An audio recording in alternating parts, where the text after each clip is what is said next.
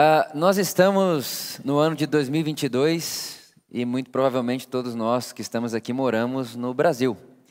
Né? E ser cristão evangélico, ser cristão no Brasil em 2022 é, reflete muitas ramificações, muitas coisas acontecem a partir dessa identificação. A gente sabe que hoje no nosso país, né, a quantidade de cristãos, a quantidade de pessoas que se dizem evangélicas, cristãs, aumenta de maneira gigantesca todos os dias. E quando aumenta, né, aumentam os números de pessoas que se identificam como cristão evangélico, é obviamente que esse aumento significativo de pessoas acaba gerando fora da comunidade, fora né, desse ambiente, percepções. Então, a sociedade, o mundo, né, quando eu falo mundo aqui, eu estou dizendo as pessoas que não participam da comunidade, elas acabam tendo algumas impressões, alguns pensamentos. Nós somos conhecidos como igreja por algumas coisas, por projetos, por crenças, por todo esse negócio aí.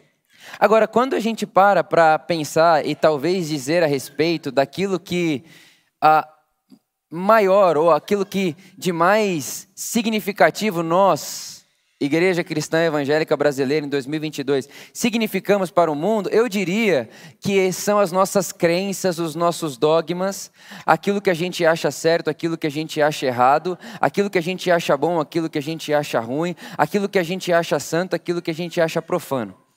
Quando as pessoas que não frequentam uma comunidade como a nossa, que não frequentam uma comunidade cristã evangélica, vai falar a respeito da igreja, você pergunta para ela: o que é evangelho? O que é ser cristão para você? Provavelmente ela vai falar alguma coisa assim: ah, o cristão é aquele que pode isso e não pode aquilo. O cristão é aquele que faz isso e não faz aquilo. É quase que sempre pautado numa moral. É quase que sempre pautado no certo e no errado no bom e no ruim. A gente aprendeu a mostrar para as pessoas o que é bom e o que é mal. Juízes, juízes da moral, juízes do certo e do errado.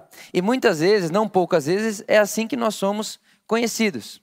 É assim que as pessoas pensam, é isso que as pessoas pensam a nosso respeito. Por exemplo, eu, quando era adolescente, cresci na igreja cristã, evangélica, enfim, tudo isso. Quando eu era adolescente, eu com minhas irmãs, nós gostávamos muito de uma banda chamada Jonas Brothers. Maravilha, né? Mas muito, a gente gostava demais, assim. Só que tinha um problema, a gente gostava muito e a gente se culpava por gostar muito porque não podia. Por que não podia? Porque é do mundo. Por que não podia? Porque é secular. Por que não podia? Porque da mesma forma que o Espírito Santo saiu de Saul, ele vai sair de você se você continuar com essa idolatria aí, esse povo secular. Então não podia.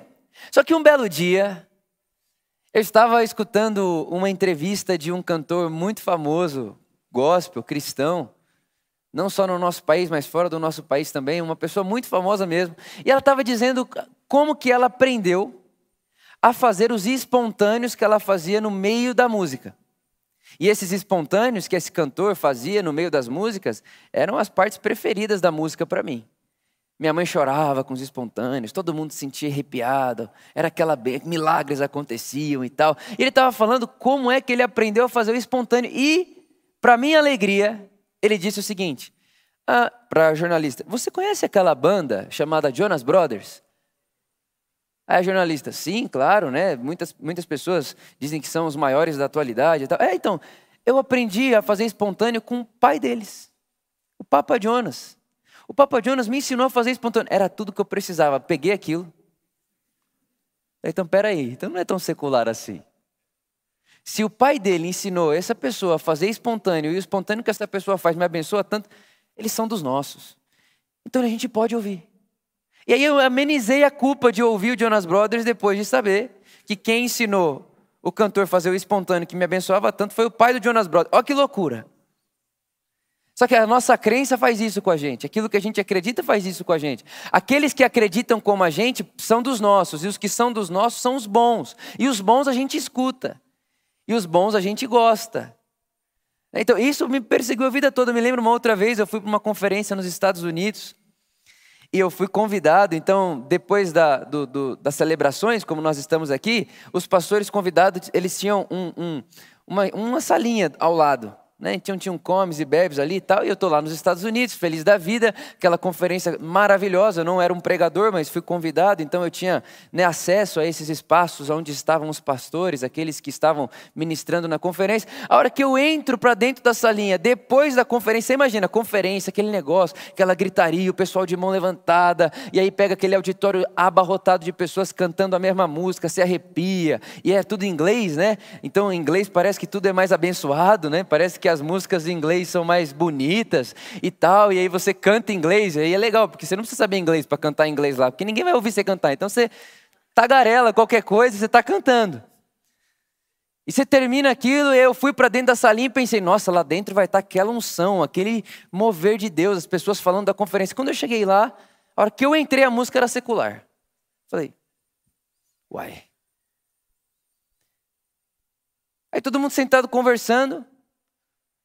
Aí de repente serviram um vinho lá. Eu falei, gente, Jesus está aqui não. Tem como Jesus estar tá aqui. Só que pensa a confusão na minha cabeça. Eu acabei de conviver com essas mesmas pessoas lá no auditório, estava todo mundo lá, e a gente chorou, a gente orou, e milagres acontecem, e de repente, o que, que é isso? São as nossas crenças. Eu cresci num lugar que, para você se identificar como parte, você não ouve isso, não toca nisso e não bebe aquilo. E quando você é construído dessa maneira, aquilo passa a fazer parte da sua identidade. E as crenças que nos dão identidade, elas costumam ser muito rígidas. E todas as vezes que essas crenças que nos trazem identidade são confrontadas, a gente tem medo de perder a gente. Então você cresce ouvindo isso, você cresce pensando isso, você, você eh, participa de uma religião pensando isso, e de repente você vai para a vida, porque a vida não é a religião, a vida não é o povo que você está ali, a vida não é aquilo, a vida não é essa bolha. Você sai para a vida, e quando você sai para a vida e você dá de cara com aquilo que confronta, e você dá de cara com aquilo que bate de frente com toda a crença que você se identifica, você tem duas opções: corre para a bolha ou enfrenta a vida corre para a bolha ou tem coragem de rever crenças? Corre para a bolha ou tem coragem de repensar? Corre para a bolha ou tem coragem de ousar? Isso não é uma coisa nova. Na época, por exemplo, de Jesus, os discípulos de Jesus passaram por isso.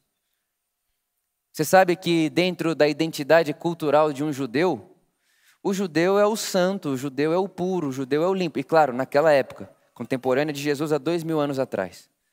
Dentro da construção de identidade do judeu, tinha a, a seguinte fala: graças a Deus que somos judeus e não somos gentios.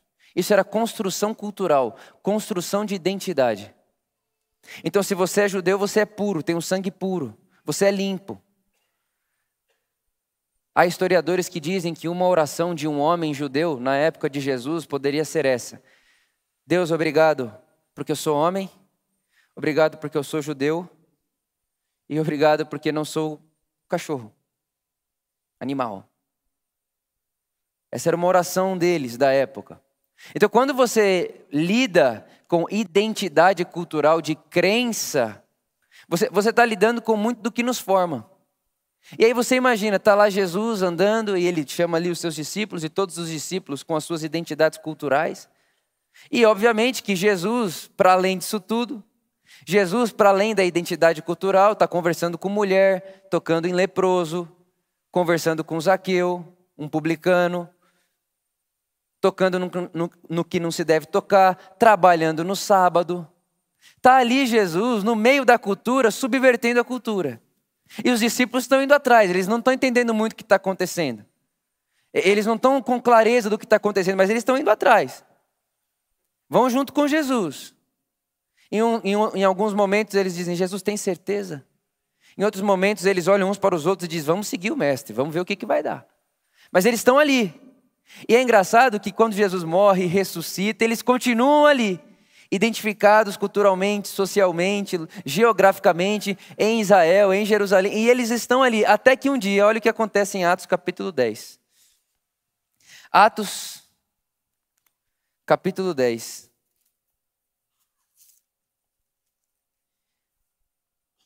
A Bíblia fala para nós a respeito de um homem chamado Cornélio.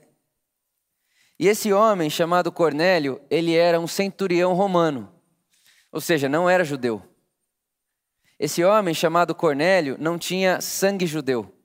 Esse homem chamado Cornélio era visto por um judeu como o de fora, o mundo, o secular o impuro, o indigno. Então está aqui Cornélio aparecendo na cena, e o que o texto vai dizer para nós é que um anjo aparece para Cornélio e diz: Cornélio, você é um bom homem. Você é um bom homem e eu quero que você faça o seguinte: pegue dois dos seus funcionários e envie para Jope. Lá em Jope, os seus funcionários vão encontrar um homem chamado Pedro. Pedro, discípulo de Jesus, que andou com Jesus. Você vai lá, quando esses seus, seus funcionários encontrarem Pedro, traz, traga Pedro para sua casa e Pedro vai vir na sua casa contar para você uma boa notícia. Então você imagina, está lá Cornélio, centurião romano, não é judeu, não é considerado dos nossos judeus, dos nossos irmãos. E ele recebe essa afirmação: Você é um homem bom, vai até Pedro e traga Pedro para a sua casa. E está Pedro em Jope. E o texto diz que Pedro está com fome, e olha o que acontece. No versículo 9 de Atos, capítulo 10. Por volta do meio-dia, enquanto eles se viajavam, ou seja, eles, os funcionários de Cornélio, enquanto eles viajavam e se aproximavam da cidade, Pedro subiu ao terraço para orar. Tendo fome, queria comer, e enquanto a refeição estava sendo preparada, caiu em êxtase. Viu o céu aberto e algo semelhante a um lenço que descia à terra, preso pelas quatro pontas, contendo toda espécie de quadrúpedes, bem como de répteis da terra e aves do céu. Então uma voz lhe disse: Pedro, levanta-se, mata e coma. Mas Pedro respondeu: De modo nenhum, Senhor. Jamais comi algo impuro ou imundo.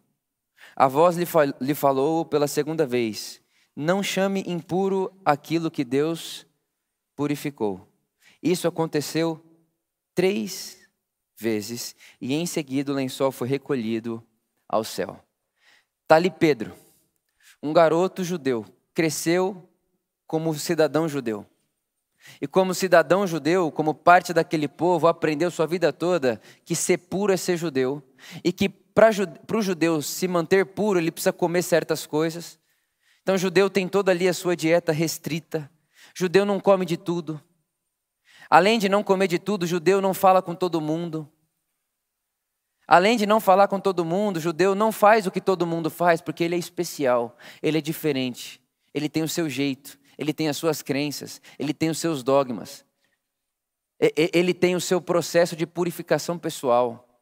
Está ali Pedro, esse homem, judeu, de cultura judaica, que nunca comeu uma coisa fora da dieta de, de, de um judeu, que nunca se misturou com essa gentalha do mundo, que nunca se misturou com o que não é parte da cultura de Israel. E ele está tendo uma visão. E quem está dando essa visão para ele é o próprio Deus que Pedro diz seguir. Quem está dando essa visão para ele é Jesus, é o Cristo. E nessa visão está descendo um monte de animal num lenço. E por detrás dessa foto de um monte de animal descendo no lenço, se você ler lá o Deuteronômio, se um animal puro, que se pode comer, for tocado por um animal impuro, o animal que é puro fica impuro, já não pode comer mais. Então, assim, é uma parada milimetricamente restrita. Então tá ali aqueles animais descendo tudo junto, se encostando um no outro. Pedro olha para aquilo e diz: jamais vou tocar nisso aí. Jamais. Só que a voz do céu, que é a voz do Senhor, diz para Pedro: Pedro, mata e come. E Pedro olha para a voz e diz: jamais. Agora, irmão, olha o que absurdo. Pedro está resistindo à voz de Deus em nome de Deus. Porque na cabeça de Pedro, o que faz Pedro ser judeu e o que faz o judeu ser o judeu é a lei que Deus deu, de não coma isso, não toque nisso. Para Pedro confundiu Deus com as suas crenças. Pedro confundiu Deus com a sua identidade cultural. Pedro confundiu Deus com as suas opções. Pedro confunde Deus, é como se aquilo que eu acredito é o próprio Deus. Aí Deus olha para ele e fala: Pedro, é o seguinte, come isso aqui. Pedro diz: jamais farei isso. Por quê? Porque Deus me ensinou a não comer. Vê se esse não é o poder da crença na nossa vida. O poder da crença na nossa vida é o seguinte: em nome de Deus, a gente resiste à voz de Deus. Em nome de Deus, a gente resiste àquilo que Deus está dizendo a nós.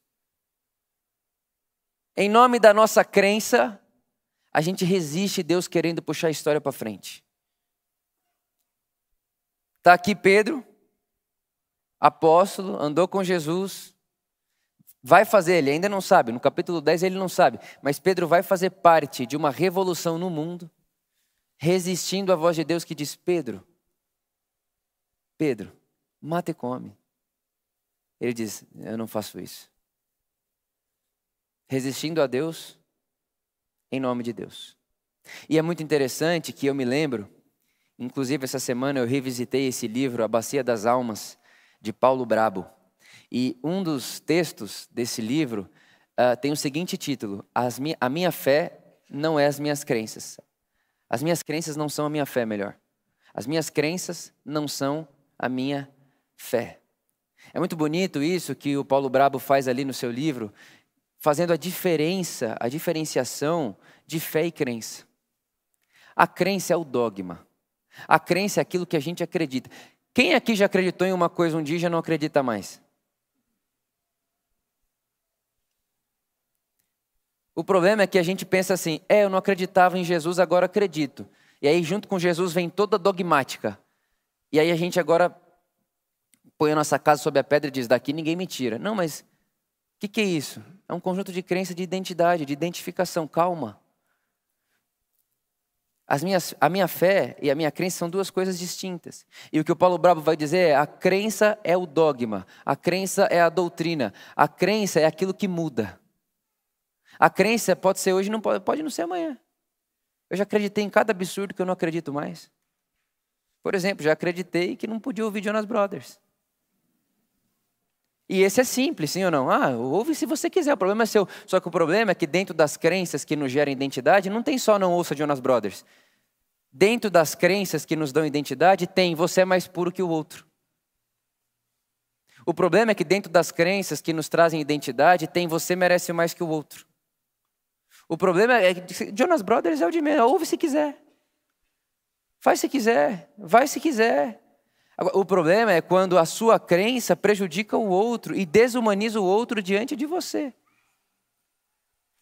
Então, as nossas crenças elas mudam, a fé não. Porque a fé é da ordem da pessoalidade. A fé é da interioridade. A fé é do mistério.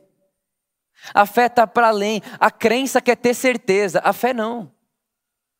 A fé não. A fé está por detrás. A fé é relacional. E é por isso que nós temos uma fé cristã e a fé cristã conta para nós que quando Deus quis se revelar e quando Deus quis nos trazer um caminho, Deus não mandou uma carta. Porque você pode aprender crença com um manifesto de conduta. Você pode aprender comportamento lendo um livro. Você pode aprender crença fazendo seminário. Você pode aprender crença de diversas maneiras. Deus poderia, se o que Deus se, se, se o interesse de Deus comigo e com você são as crenças, o que a gente acredita, o que a gente não acredita, o que a gente acha certo, o que a gente acha errado, era só ele mandar um manifesto mais claro. Era só ele mandar um manifesto mais puro, mais simples de entender. Era simples. Mas não é isso que a fé cristã diz. O que a fé cristã diz é que Deus encarnou pessoa. Deus, quando ele vem até nós, ele vem como uma pessoa, como gente. É da ordem da fé da relação. É de outra ordem. Jesus não carrega em si um manifesto dogmático de crença e doutrina. Jesus olha para mim, para você e diz: siga-me. Eu tenho um caminho, eu tenho um jeito de ser. As suas crenças no caminho, inclusive, vão mudar. Porque Deus muda? Não, mas os tempos mudam. Irmão, Deus é imutável. Deus sempre foi o que é, mas o tempo muda. E quando o tempo muda, nós mudamos. Nós mudamos. Por exemplo, nós somos da tradição protestante, certo? O que é sermos da tradição protestante? Significa que há 500 anos atrás, um homem chamado Martim Lutero, ele olhou para as coisas como eram e disse: não pode ser assim. Não pode ser assim. E ele começa ali dizer: não, não pode ser assim. A igreja está contendo toda a sabedoria, só a igreja, só o clero lê a Bíblia, só o clero tem acesso ao Evangelho. Não, não, não pode ser assim. E ele começa ali uma reforma. Ele começa ali uma mudança de como as coisas são. Ele começa ali colocar as crenças da época de frente com evolução de consciência. Ele reforma. Ele tem coragem de reformar. E o problema, muitas vezes, é que a gente acha que a reforma terminou quando alguém terminou a reforma protestante.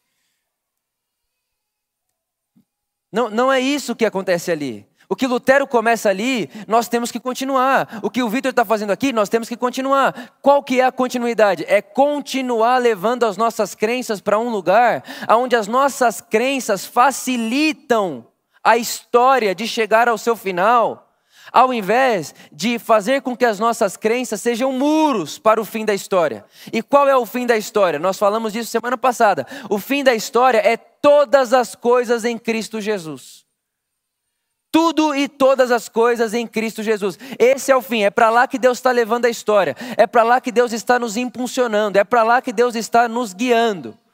Para esse lugar, onde tudo e todos estão em Cristo, onde tudo e todos estão em casa. Então, como é que eu posso hoje tocar as minhas crenças de uma tal forma que a minha crença seja um meio para o final e não um muro no caminho? Essa crença de Pedro aqui em Atos capítulo 9, de que ele não pode comer o animal, ela vai ter ramificação na crença dele a respeito dos gentios. Então eu não posso comer esse animal, como também não posso ir à casa dos gentios falar do evangelho. É isso que está acontecendo. Deus quer levar Pedro para a casa dos gentios para pregar o evangelho. E para Deus, olha só isso, irmão. Para Deus levar Pedro na casa do gentil para pregar o evangelho, tem que vir um anjo falar com o gentil e vir outro anjo falar com Pedro, de tão duro que fica o coração da gente, do ser humano, quando a gente tem uma crença rígida.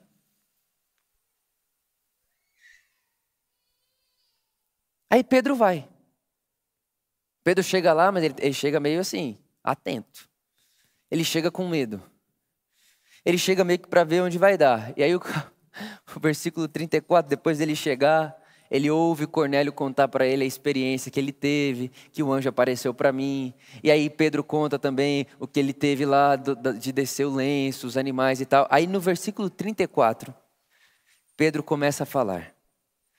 Agora, olha que lindo isso aqui. Agora percebo verdadeiramente que Deus não trata as pessoas com parcialidade. Agora, repara, quando a gente começou a ler o texto em Atos capítulo 9, ali Pedro ainda acreditava que Deus tratava as pessoas com parcialidade. Em Atos capítulo 9, no, capítulo, no versículo 1, Atos capítulo 10, no versículo 1, aquele momento histórico de Pedro, nas crenças de Pedro, existe, existe a possibilidade de Deus tratar melhor um judeu que o um gentil. Nas crenças do Vitor, há anos atrás, existia a possibilidade de Deus tratar melhor o Vitor do que o ímpio. Nas crenças de hoje, a pergunta para você, que eu faço para você hoje é: quais são as suas crenças que fazem você acreditar que dá para Deus tratar você diferente de qualquer outra pessoa? Porque a história muda, o cenário muda, mas o espírito é o mesmo. Deus pode olhar para mim com mais amor, com mais misericórdia, porque eu sou mais que o outro. Judeu, ou oro mais, ou sou crente, ou sou evangélico, ou sei lá. Nós estamos num país hoje, 2022, aonde se você disser que vota em fulano de tal, alguém vai achar que você merece mais. Para os dois lados, tá? Porque há pessoas que eu converso que dizem: se votar nesse aqui não dá para ser crente.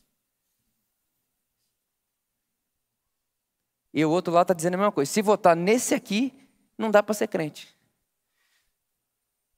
O que é isso? É uma identidade cultural. É crença. E o problema é que quando a nossa união está na crença, ninguém tem coragem de mudar. ninguém tem coragem de avançar. Ninguém tem coragem de questionar, porque se eu questionar, vão me tirar do grupo. Se eu questionar a fé, a crença desse, desse lugar que eu participo aqui, eles, eles vão me expulsar. Se eu trouxer para. Ah, eu, eu, vou, eu vou tocar nesse assunto. Ah, porque aqui a crença é a seguinte: se você não der o dízimo, 90% do seu dinheiro está sob, submisso ao Satanás.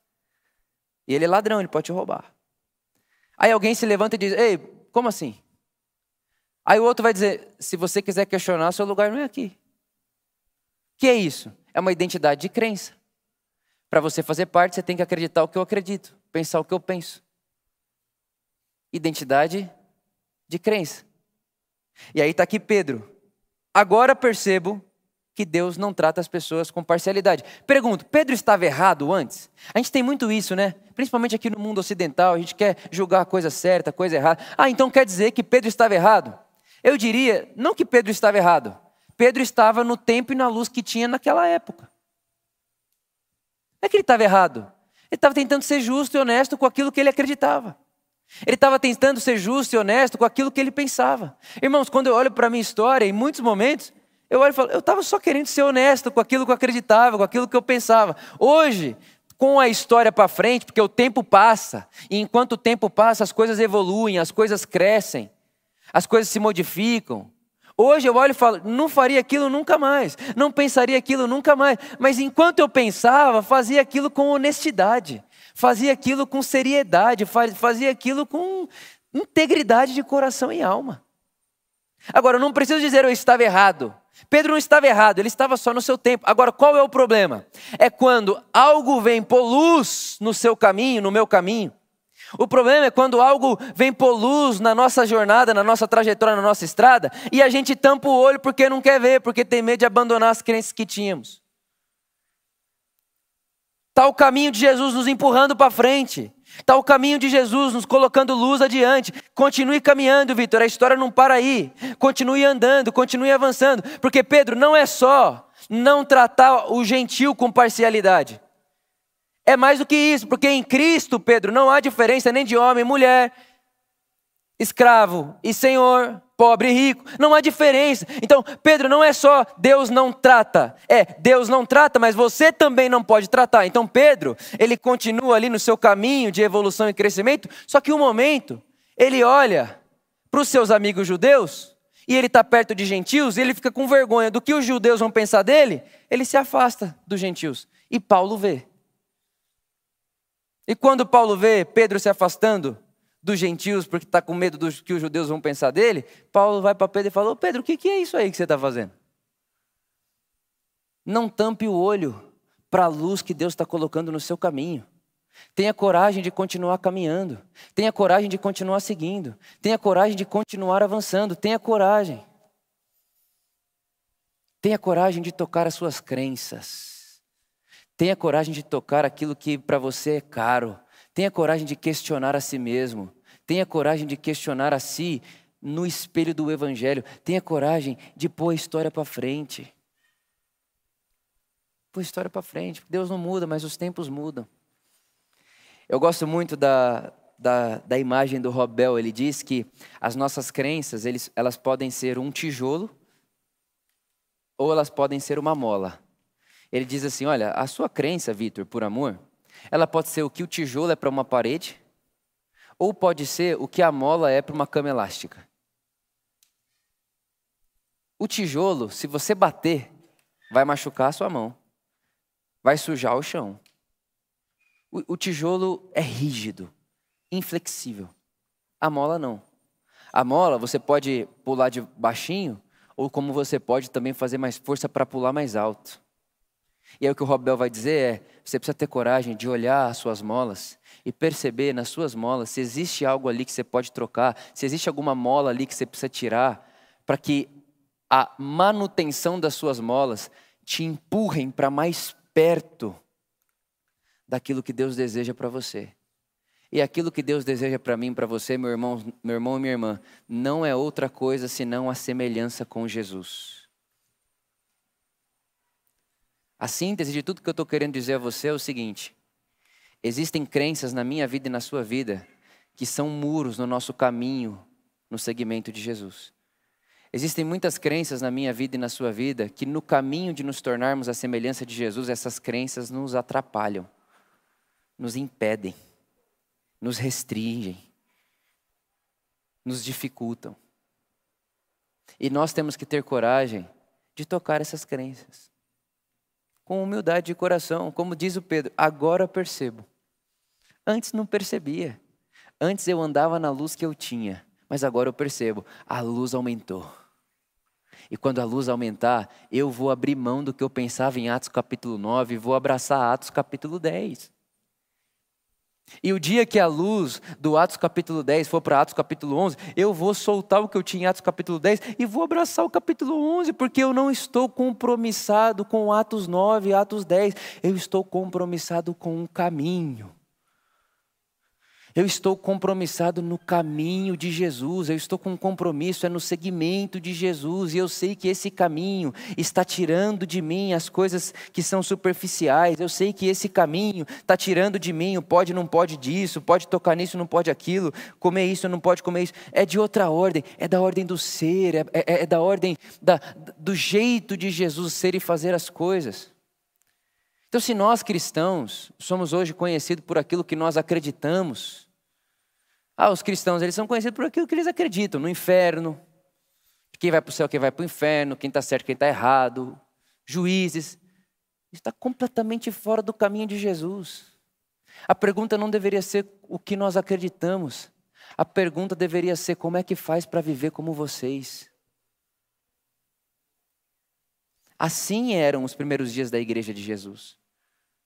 Eles olhavam para a igreja de Jesus e estimavam aquilo. E a gente quer isso daí. Como é que faz para viver assim? Tem um homem na história muito importante, você já deve ter escutado dizer, falar sobre ele, é o Gandhi. E uma vez perguntaram para o Gandhi a respeito de Jesus. Gandhi, indiano, um pacifista, né? Se você não conhece, vale muito a pena conhecer. Perguntaram para ele a respeito de Jesus. Gandhi, você crê em Jesus? Você acredita em Jesus e tal? E Gandhi teria respondido: Olha, eu desconheço um ser humano que tenha trago mais benefícios para o mundo que Jesus. Gandhi. E ele diz assim: mais do que isso, se todos os livros do mundo fossem queimados e só sobrasse o sermão do monte que Jesus anunciou, a gente não estaria perdido. E aí ele continua e diz: o problema não é Jesus, o problema são os seguidores de Jesus. Porque vocês, seguidores de Jesus, me parece não andar no caminho de Jesus, porque vocês ainda começam guerras. Gandhi. Vocês ainda começam guerras e tacam bombas uns nos outros. Vocês ainda são responsáveis por excluir pessoas. Vocês ainda são responsáveis por matarem pessoas. Então, eu não tenho um problema com Jesus. O meu problema é com os que se dizem seguidores de Jesus. Aí eu fico pensando se a gente pega Gandhi e faz uma entrevista dogmática com ele. Gandhi, senta aqui. Ele senta e fala assim: Gandhi, vamos, vamos ver se você é dos nossos. V vamos ver se você está com a gente. Você ouve Jonas Brothers? Vamos ver se você é dos nossos. Vamos ver se você está com a gente. Predestinado ao livre-arbítrio. Você acredita no inferno literal? Não acredita? Você acredita. O que, você acredita, Gandhi? O que, que você acredita? E a gente começasse a nomear se o Gandhi é dos nossos ou não, por aquilo que ele acredita, por aquilo que ele fala. O dogma, a crença, o muro. A pergunta certa seria: como é que você vive? Como é que você vive? E como é que eu e você podemos ajustar as nossas crenças, porque como humanos sempre teremos as nossas crenças?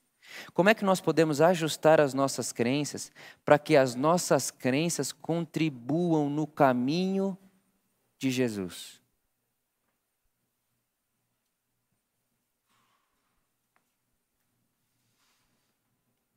É preciso de muita coragem. Eu não diria que é desconstrução, lembre-se disso. Não é desconstruir o que você acredita, não é nada disso. É só continuar andando. Ponto. Continua avançando. Nas palavras de Paulo, deixando as coisas que ficaram para trás. Prossigo para o alvo. Qual é o alvo? É a minha vocação. Qual a minha vocação? Me tornar ser humano, como Jesus. Essa é a minha vocação. Mas enquanto a gente fica preso nos dogmas, enquanto a gente fica preso nas nossas identidades culturais, enquanto a gente fica preso nas nossas identidades de religião, Aí a gente é por amor, a outra igreja é a igreja da esquina, a outra é da do outro. Aí o Gandhi é ter que converter. Vamos conversar com o Gandhi, vamos converter o Gandhi. Você percebe? Percebe a loucura que é isso aí? É como se nós tivéssemos a, a informação privilegiada. E como donos da informação privilegiada, a gente tem uma coisa aqui que as pessoas não têm Repara, de novo, Atos 9. O, o info, a informação privilegiada está sob o meu cuidado. Vai segregando as pessoas. Vai segregando as pessoas. Vai segregando as pessoas. Eu estou muito, muito, muito engajado nesse caminho de querer saber menos o que as pessoas acreditam e querer saber mais como as pessoas vivem.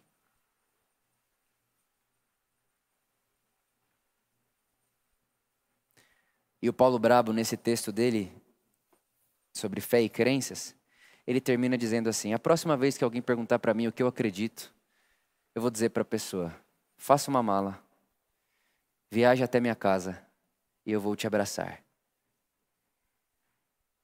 O meu abraço é o melhor que eu tenho para te dar, para responder a você qual a minha fé.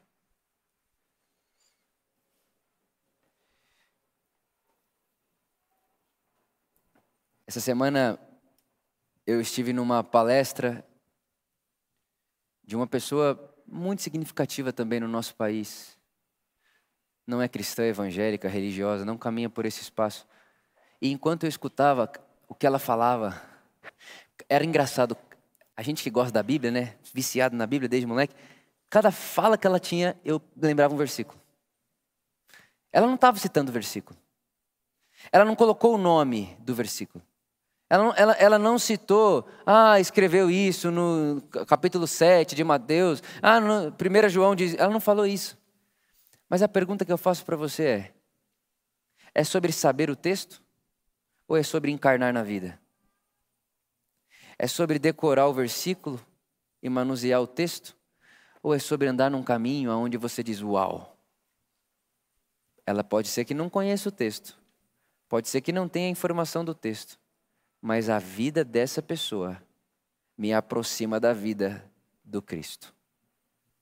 Meu desejo a você e a mim, irmãos e irmãs, é que o caminho de Jesus para nós seja um caminho para além das crenças e que utilizemos as nossas crenças como um meio, não um final. Que as nossas crenças sempre sejam um meio para, um meio, uma mola que me impulsiona, que me empurra. E no dia que eu perceber que aquilo que um dia foi uma mola, como acreditar que Deus trata melhor os judeus e que Deus é do povo judeu. O dia que eu perceber que Deus não é do judeu, o dia que eu perceber que Deus não é propriedade exclusiva do povo judaico, o dia que eu perceber isso, eu vou soltar isso aqui e vou abraçar a verdade que me vem. O dia que eu perceber que isso aqui não é, eu vou abraçar a luz que eu tenho agora. Eu vou esquecer as coisas que ficaram para trás. Eu vou prosseguir para o alvo. E o alvo da minha vocação e da minha vida é o caminho de Jesus. Eu seguirei a Jesus. E tudo que eu puder fazer com a minha vida para me tornar um ser humano mais parecido com Jesus, eu farei. Abraçarei o que precisar abraçar, deixarei o que precisar deixar, mas eu estou engajado no segmento e na semelhança de Jesus na minha face. Eu quero me parecer com Jesus. Que essa seja o nosso manifesto de fé. E o dia que alguém perguntar, o que, que você crê? Você fala, olha, eu creio que eu posso ser parecido com Jesus. E eu estou tentando gastar minha vida e utilizar as minhas crenças para me empurrar para esse caminho. aquilo que eu ouço, aquilo que eu vejo, aquilo que eu leio. Estou tentando usar tudo como matéria-prima, como semente para me empurrar no caminho. Que seja assim na minha vida, na sua vida. Se você pode, fica de pé comigo no seu lugar. Em um dos momentos mais difíceis da minha vida, eu me lembro, talvez o dia mais difícil, um dos. Eu estava em casa com a Luísa e eu falei para ela, amor, eu vou correr. Eu vou correr. Estava muito difícil, muita coisa acontecendo ao mesmo tempo. E eu fui correr. Coloquei um fone de ouvido, já era noite, e dei aleatório. Dei aleatório no Spotify. E tô correndo, e eu tava com a cabeça tão cheia, tanta coisa acontecendo, que eu não tava prestando atenção na música. Nem tava ouvindo o que a música tava falando. E o aleatório começou a tocar músicas que a gente tinha colocado, e músicas que eu já tinha pesquisado na vida no Spotify. Né? Porque vai acabando, vai indo aleatório. E a gente tinha feito uma viagem em família, e nessa viagem em família a gente tinha escutado muito Fábio Júnior. Meu pai e tal. Galera que riu é a galera mais velha, né? De outra época. Nossa, Jonas Brothers, já tá velho também. E começou a tocar uma música do Fábio Júnior. Irmãos, eu estava correndo. Aquelas músicas já estavam passando pelos meus ouvidos, mas eu não estava com atenção naquilo. De repente, toda a minha atenção se direciona à música e a música dizia: Senta aqui. Não tenha tanta pressa, senta aqui. Para que toda essa angústia? Não fique aí desse jeito, se abre comigo. Eu estava correndo. Na hora eu parei. Sentei na calçada da rua e comecei a chorar muito, porque para alguém, o que esse menino diz que é evangélico e pastor e está tocando Fábio Júnior no ouvido dele?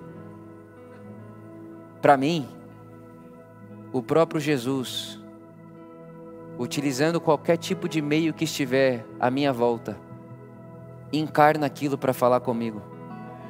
E, e, enquanto alguém diz, o que está ouvindo isso? Eu estava ouvindo, Jesus está dizendo, senta aqui. Não tenha tanta pressa, senta aqui. Se abre comigo. Eu sei que não é tão fácil, mas senta aqui. Na hora eu sentei e comecei a chorar, chorar, chorar, chorar, chorar, chorar. No meu bairro aqui bem no meu bairro. Passou um irmão da igreja. E ele me contou depois. Que passou um irmão da igreja, ele parou o carro longe, ficou olhando. E ele ficou assim: O que eu faço? Vou lá ou não vou lá? Falo ou não falo? E aí ele diz que Jesus falou no coração dele: Fique tranquilo, ele não está só. Eu estou ali falando com ele. Sabe o que eu ouvia? Senta aqui. O que é isso, irmãos?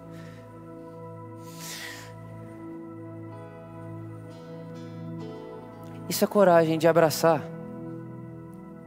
e perceber que Deus não está na minha caixinha. Ele está aí. Ele é como o vento que sopra. E ele fala com a gente. Ele toca a gente. E não só a gente. Ele está por aí, tocando pessoas de todo tipo, de toda raça, de toda cor, de todo jeito. Está aí. Deus está aí. Deus está por aí. E aquele que tem ouvido para ouvir e olhos para ver, perceberão que Deus está aí. Deus está entre nós. Ele não faz acepção de pessoas. Está entre nós. Se eu tivesse me agarrado às crenças que eu tinha na minha adolescência, eu não vive, vivenciaria essa experiência. E tem muitas outras crenças que eu tenho hoje, que eu preciso de coragem só para olhar para elas. Tudo tem sua hora, seu tempo. E tocando as crenças, aquilo que eu pensava sobre Deus, sobre mim, sobre o outro e tocando as crenças com o Evangelho, dizendo: Vitor, enquanto você tinha essa luz foi legal, mas vem para cá, vem para cá, vem para cá. Eu oro para que você ouça essa voz no seu coração. Vem para cá, vem para frente, vem comigo, siga-me. Que seja assim. Amém.